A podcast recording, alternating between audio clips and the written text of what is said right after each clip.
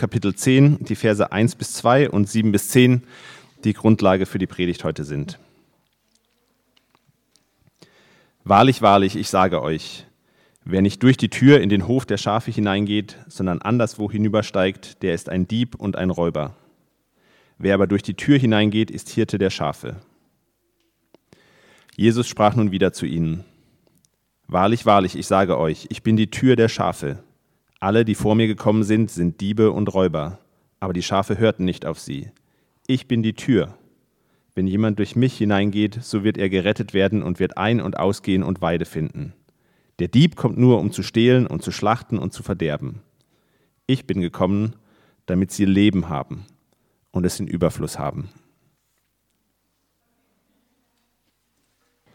Wenn ihr vor zwei Wochen schon mal hier wart, dann müssten euch wenigstens zwei Verse aus dem Bibeltext heute bekannt vorkommen. Äh, wenn nicht, dann gebe ich euch jetzt eine kurze Einführung nochmal. Ähm, wir sind in einer Predigtserie zu den Ich Bin-Worten. Es gibt also mehrere Aussagen im Johannesevangelium, wo Jesus sagt, ich bin, und dann kommt ein Vergleich. Und ähm, heute haben wir den Vergleich mit der Tür. Und äh, dieses, dieses Türbild steht aber in einem anderen Bild, das wir vor zwei Wochen eben schon mal gehört haben, nämlich in dem Bild von guten Hirten und vom Schafstall. Und Jesus erzählt den Menschen davon, wie ein guter Hirte handelt, der sich um seine Schafe kümmert. Und besonders in Abgrenzung zu den Dieben und Räubern, die den Schafen hier laut diesem Text immer nur an den Kragen wollen. Und dann im Anschluss an diese Verse, die ihr äh, im Programmheft habt, sagt Jesus eben, ähm, ich bin der gute Hirte, ich bin dieser gute Hirte, der sich um seine Schafe kümmert.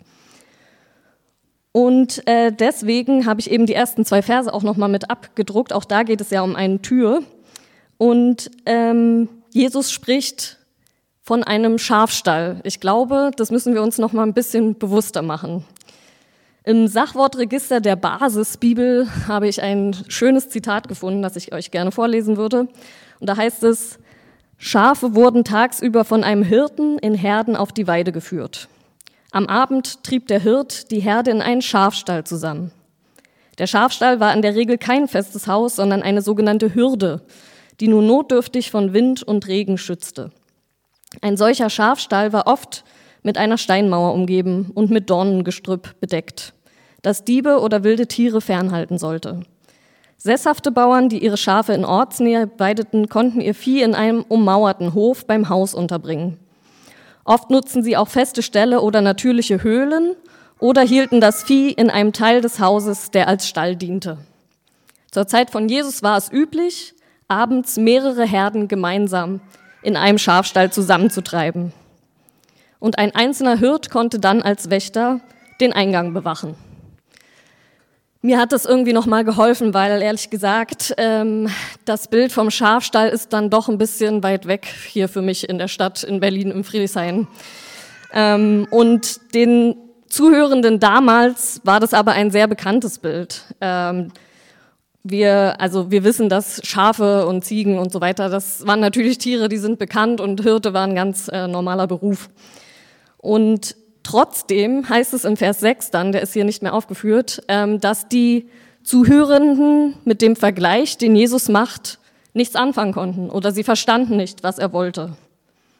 Und das lesen wir ja seltsamerweise sehr oft in den Evangelien, dass Jesus ein, eine Geschichte nimmt, ein Beispiel nimmt aus dem Alltag der Menschen und dann aber diese Bedeutung, dass er damit noch irgendwas anderes sagen will, oft nicht verstanden wird. Und ganz ehrlich, also hier in diesen Versen habe ich mir auch am Anfang erstmal gedacht, was? also bei diesem Bild im Johannesevangelium, da ist Jesus, finde ich, nicht sehr konsequent. Also erst sagt er, ich bin der gute Hirte und ich bin der, der vor dem Stall steht und aufpasst. Und dann sagt er plötzlich, ich bin aber auch die Tür. Und da frage ich mich, wieso? Also du kannst auch nicht im gleichen Bild plötzlich wechseln und was anderes sein. Das bringt mich auch durcheinander. Aber Jesus macht es genau so. Und ähm, ich habe mich dann schon gefragt, okay, was hat es bei den Menschen auch so ausgelöst, gelöst, dieses Bild mit dem Schaf und den Hirten? Und wie gesagt, das war natürlich damals in der Zeit ein ganz bekanntes äh, Bild und Außerdem wird es neben dem Psalm 23, der ja auch sehr bekannt ist, der Herr ist mein Hirte und so weiter, wird mich weiden, ähm, gibt es aber noch eine andere sehr markante alttestamentliche Stelle, die den Menschen damals, als sie das gehört haben, als Jesus von dem guten Hirten geredet hat, glaube ich, auch sofort in den Kopf gegangen ist. Und die steht im äh, Hesekiel 34. Ich würde es auch gerne nochmal vorlesen, damit ihr auch dann nochmal so einen Eindruck bekommt, was da alles mitschwingt in diesem Bild. Da heißt es nämlich im Kapitel 34, Verse 11 bis 15, der Herr, der mächtige Gott, hat gesagt, ich selbst will jetzt nach meinen Schafen sehen und mich um sie kümmern. Wie ein Hirt seine Herde wieder zusammensucht, wenn sie auseinandergetrieben worden ist, so suche ich jetzt meine Schafe zusammen. Ich hole sie zurück von allen Orten, wohin sie an jenem unheilvollen Tag vertrieben wurden. Aus fremden Ländern und Völkern hole ich sie heraus, ich sammle sie und bringe sie in ihre Heimat zurück. Die Berge und Täler Israels sollen wieder ihr Weideland sein. Ich lasse sie dort auf saftigen Wiesen grasen, auf den hohen Bergen Israels sollen sie ihre Weide finden und sich lagern. Ich will selber für meine Herde sorgen und sie zu ihren Ruheplätzen fühlen, führen. Das sage ich der Herr, der mächtige Gott. Und das ist ja ein total schönes Bild und ein total mächtiges Bild. Also für die Israeliten damals war das, glaube ich, kein schlimmer Vergleich mit einem Schaf verglichen zu werden sondern ein eben sehr positives Bild. Ich glaube aber, dass äh, Jesus, wenn er heute hier im Friedrichshain äh, zu uns sprechen würde, wahrscheinlich nicht sagen würde, ich bin der gute Hirte. Vielleicht würde er einen anderen Vergleich gebrauchen. Vielleicht würde er das Bild von einem Club nehmen, vielleicht hier vom Berghain und sagen, ich bin der gute Türsteher. Wenn ich meinen Job gut mache, dann kann man im Club in Ruhe feiern und tanzen. Dann werden keine Frauen bedrängt und kein Typ sucht Stress mit dir oder fängt eine Schlägerei an. Ich weiß, der Vergleich hinkt ein bisschen, aber stell dir mal vor, Jesus benutzt dieses Bild und sagt dann, aber ich bin auch die Clubtür, durch die man rein und rausgehen kann und ein weiches Bett zum Ausruhen findet. Es ist schon ein bisschen seltsam und ich habe mich dann eben mit dieser Tür noch einmal mehr beschäftigt und äh, ich bin auf drei Punkte gekommen, die ich heute gerne mit euch teilen möchte. Einmal ähm, geht es darum, die Tür zu den Schafen versus die, Tür, die Schafstür. Ich gehe da gleich nochmal genauer rein, also merkt euch einfach nur kurz die Tür zu den Schafen versus die Schafstür ist mein erster Punkt. Dann mein zweiter Punkt ist, wohin führt Jesus als Tür die Schafe? Und dann als dritter Punkt Kirche als Gegenraum. Erster Punkt, die Tür versus, äh, zu den Schafen versus die Schafstür. Ich habe mich gefragt, wozu braucht es überhaupt Türen? Die ergeben ja nur einen Sinn, wenn es einen abgeschlossenen Raum gibt. Eine Tür mitten auf einem weiten Feld macht keinen Sinn. Kann man drumherum gehen, kann man vorbeigehen, kann man komplett ignorieren. Türe im Idealfall verbinden Räume miteinander. Oder sie führen aus einem Raum hinaus. Man kann sie verschließen. Man kann sie zusätzlich vergittern. Man kann sie ein Stück offen halten oder sperrangelweit auflassen. Oder man kann sie ganz aushängen wie in meiner Küche. Im Normalfall führen Türen in zwei Richtungen. Und was ist also hier diese Funktion dieser Tür im Vers 7? Und interessanterweise die vielen Möglichkeiten der Übersetzung des altgriechischen Genitivs an dieser Stelle, nämlich die Tür der Schafe, führt zu einer Variation von Übersetzungen auch. Und ganz oft steht ähm, dort, es ist, äh, ich bin die Tür für die Schafe oder zu den Schafen oder die Tür, die zu den Schafen führt. Warum sage ich das?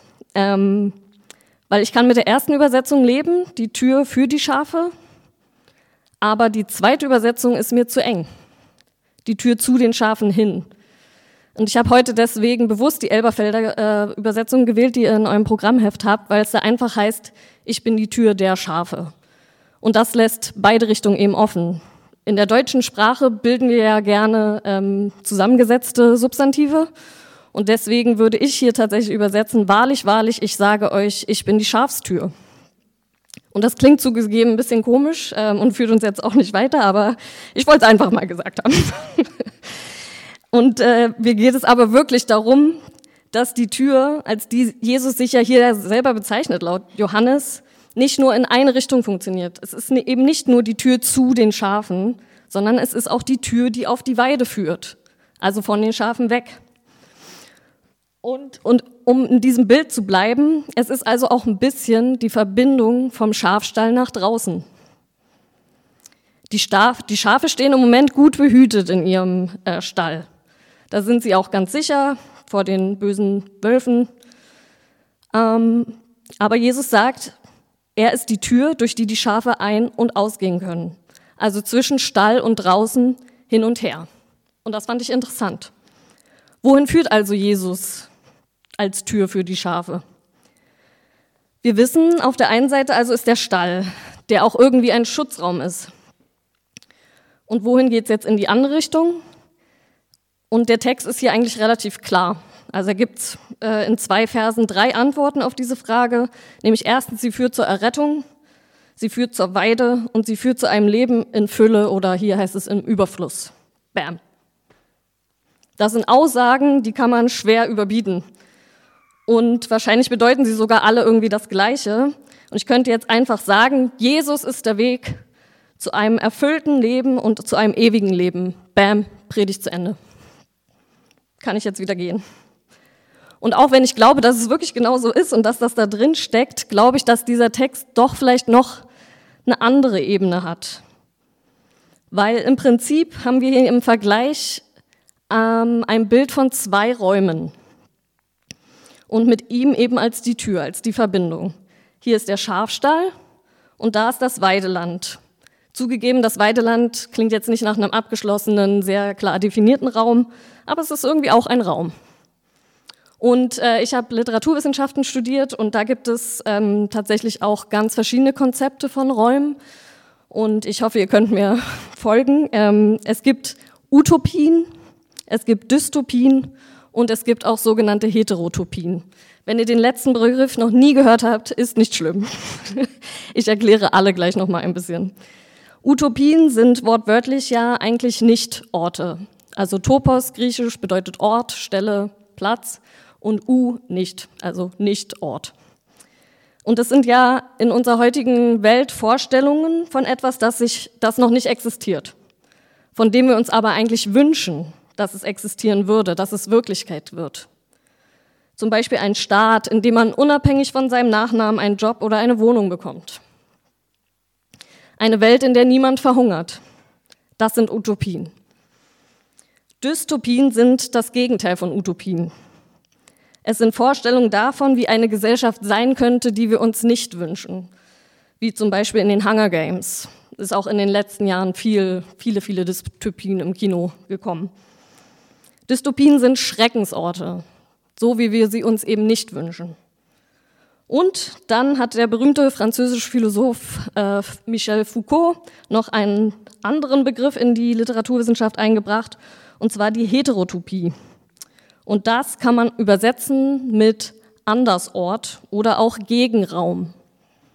Und das Spannende an all diesen äh, literaturwissenschaftlichen Konzepten ist, dass sie sich nur in Beziehung zu einem bereits existierenden Raum ja definieren lassen, nämlich unserem alltäglichen Jetzt und Hier, das wir kennen und das für uns normal ist und das für uns der gewohnte Raum ist, wo wir die Regeln kennen. Und für die Schafe ist das der Stall. Wir kennen die Regeln und Normen äh, in diesem Raum. Nach Möglichkeit nicht pupsen, nach Möglichkeit nicht drängeln, nicht laut blöken, nicht gegenseitig auf die Hufe trampeln. Dann halten wir es auch zusammen aus in unserem Schafstall. Im Schafstall sind wir sicher vor den Wölfen und den Dieben und den Räubern. Wenn wir jetzt aber durch die Tür ein- und ausgehen können, und auf der anderen Seite das gute Essen und das Leben in Fülle ist, warum sind wir dann eigentlich nicht die ganze Zeit draußen, habe ich mich gefragt. Also wenn wir die Schafe sind. Und ich glaube, oft genug trauen wir uns auch als Christinnen gar nicht aus diesem Stall heraus. Ist auch schön gemütlich hier drin und warm. Und wir kennen doch unsere Herde. Wir gehören hier dazu. Und deshalb ist mein dritter Punkt Kirche als Gegenraum. Vielleicht ist das Türbild ja auch eine Einladung, uns ab und zu aus dem gewohnten Kontext herauszuwagen. Nicht nur persönlich, sondern eben auch als Kirche. Als Gemeinden in der Stadt sind wir an sich schon eine Heterotopie, ein Andersort, ein Gegenraum zu dem, was für Stadtmenschen normal ist.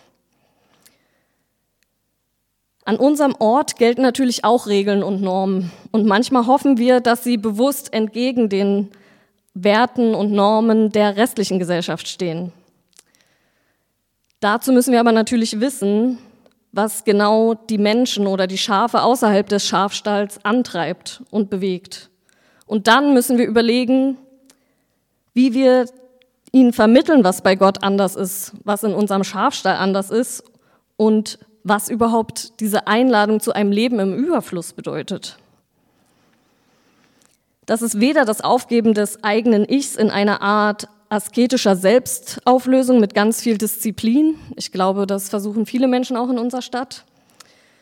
Das ist aber auch nicht der Selbstverlust im maßlosen Partyexzessen oder immer neuen Events. Ich glaube, das kann man in Berlin auch ganz gut. Und dass ein Mensch zwar die ganze Welt gewinnen kann, aber es ihm gar nichts nützt, wenn er dabei seine Seele verliert. Und die Botschaft vom Evangelium, dass Gott uns aus lauter Gnade und Güte errettet, das ist ja auch nach wie vor eine Gegenbotschaft zu den Slogans unserer Gesellschaft. Nicht durch Leistung, sondern durch Liebe werden wir gerettet. Und die Verheißung, dass trotz allem, was schon kaputt gegangen ist bei uns, oder obwohl wir schon ewig herumirren, Jesus immer mit offenen Armen dasteht und auf jedes verlorene Schaf wartet, das ist eine andere Botschaft als die, die wir in der Welt sonst so hören. Da heißt es dann eher, der oder die wurde abgehängt, der oder die hat es nicht geschafft, der oder die hat irgendwie die Kurve nicht mehr bekommen.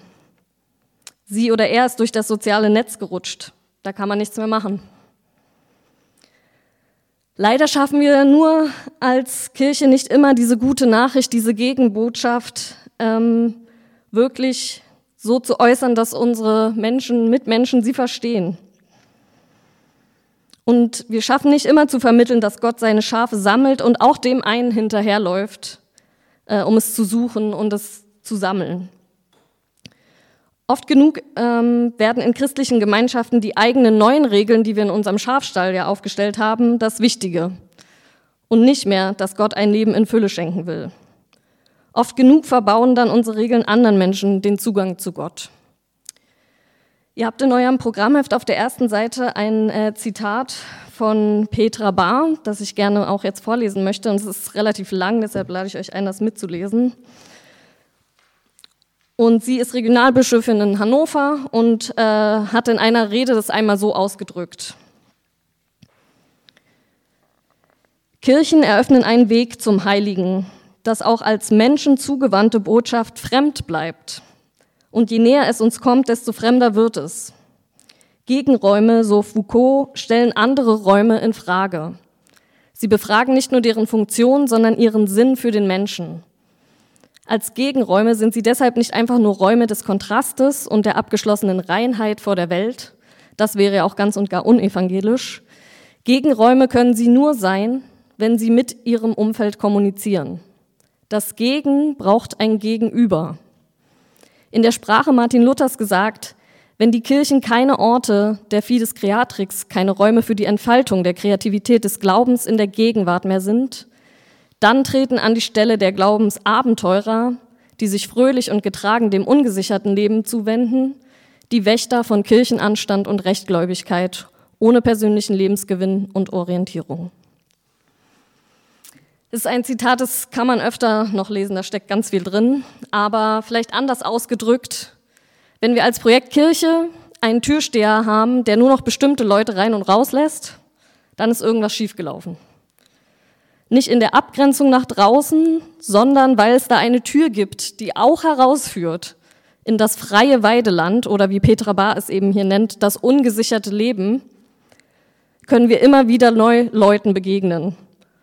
Und es ist auch voll okay, ab und zu im Schafstall zu bleiben und sich in der Wolle der anderen zu wärmen. Aber die richtigen Abenteuer, die finden außerhalb des Stalls statt. und die Begegnung mit einsamen und verlorenen Schafen, so wie wir sie es einmal waren, sowieso. Und auch, um hier Petra Bar noch einmal zu zitieren, wer die Kirche im Dorf lassen will, ohne sie in ein Museum zu verwandeln, sollte ihre Türen weit öffnen. Nicht nur um die Welt hereinzulassen, der christliche Glaube gehört nicht in dunkle, stickige Gebäude. Er lebt von der engagierten Zeitgenossenschaft an der frischen Luft, auch wenn es mal etwas zugig werden kann. Letzte Woche waren wir mit sieben Leuten ähm, aus dem PK hier in dem kleinen beschaulichen Dorf Buberow im Oberhavelland. Da gibt es in der Dorfmitte auch eine alte Kirche aus äh, so Backstein, ähm, sehr beschaulich und drumherum ein paar Häuser, wirklich nur wenige und ganz viel Natur. Freitag und Samstag hatten wir dann auch noch Wetter so wie heute, strahlender Sonnenschein. Ähm, wir haben wir sind da gewandert, mich haben fremde Menschen gegrüßt auf der Straße. Das ist für mich als Stadtmensch auch immer, was wollt ihr von mir? Und dann haben wir zusammen gekocht und gesungen und gebetet. Und ich dachte schon so ein bisschen, ha, das fühlt sich ein bisschen wie Himmel an hier. So ähnlich muss das sein. Aber natürlich fühlt sich mein Leben nicht immer so an. Ne? Mein Leben mit Jesus fühlt sich auch oft so an, als ob ich auf niedergetrampeltem Gras stehe oder als ob das Gras schon von der Sonne verbrannt ist. Wir stellen in unserem Leben fest, dass der Himmel auf Erden noch nicht hier ist. Jesus als die Tür ist äh, zwar ein Versprechen, dass es noch außerhalb des Schafstalls irgendwas gibt, die saftige Wiese, das Auenland, aber im Hier und Jetzt ist das schon noch eine Utopie. Wir sind in dieser Welt umgeben von Zerbruch, von Krankheit. Und in Berlin finde ich auch von ganz, ganz viel verloren sein. Da musst du nur einmal länger mit der U-Bahn fahren. Oder ein paar Minuten an irgendeinem Bahnhof stehen. Letzte Woche bin ich nach Adlershof gefahren auf die Arbeit und mir gegenüber saß eine Frau und die war wahrscheinlich ein bisschen jünger als ich. Ähm, Sie war in mehrere Jacken eingepackt, obwohl es nicht ultra kalt war. Man hat ihr angesehen, dass sie lange nicht mehr geduscht hat. Ähm, sie sah einfach richtig fertig aus. Und irgendwann, nach fünf Minuten, lief ihr auch halt einfach hier eine Träne von der Wange. Und ich kannte sie nicht, weiß, wusste auch nicht, was sie ist, was, also warum sie traurig ist. Aber man hat ihr angesehen, sie ist fertig, sie ist verloren. Und ich wusste auch nicht, was, was machen. Ich habe sie nicht angesprochen, ich habe mich nicht getraut. Ich hätte sie am liebsten in den Arm genommen. Das ist auch eine Realität, in der wir leben. Und diese Dinge wie Krankheit, Verlorensein, Schmerz, das finden wir natürlich auch in unserem persönlichen Leben als Christinnen. Und es ist auch gut, dass wir diese Dystopien, diese Schreckensorte und aussichtslosen Situationen in unserem Leben und in dem Leben unserer Mitmenschen kennen und wahrnehmen vor allen Dingen. Der Dogmatikprofessor Hans-Joachim Sander nennt diese Situation Andersorte des Lebens, also auch Heterotopien des Lebens, für die wir aus dem bisherigen, was wir kennen, aus unseren Traditionen heraus vielleicht erstmal keine Lösungen finden. Aber für die auch die säkulare Postmoderne keine Antworten bietet. Und er schreibt, dass wir uns diesen Orten ganz oft nur versuchen können anzunähern. Und äh, in einem Zitat, was ich auch noch mal vorlesen möchte von ihm, sagt er: in diesem Prozess kann der Glaube an Gott eine wichtige Rolle spielen, weil Gott selbst sich an Heterotopien wie dem Exil, dem zerstörten Jerusalem, dem Kreuz auf Golgatha, dem leeren Grab, der zerstrittenen Gemeinde von Korinth sichtbar macht. Deshalb ist ein pastoral konstituierter Glaube eine Public Religion, die mit den Zeitgenossen nach authentischen Orten der Fülle sucht, nach denen sich ein säkulares Zeitalter so sehr sehnt. Wer von Gott spricht, ist auf Heterotopien geeicht. Das ist die Weltfähigkeit des Glaubens. Jesus selbst hat am Kreuz den schlimmsten Schreckensort der Welt erlebt und durchschritten.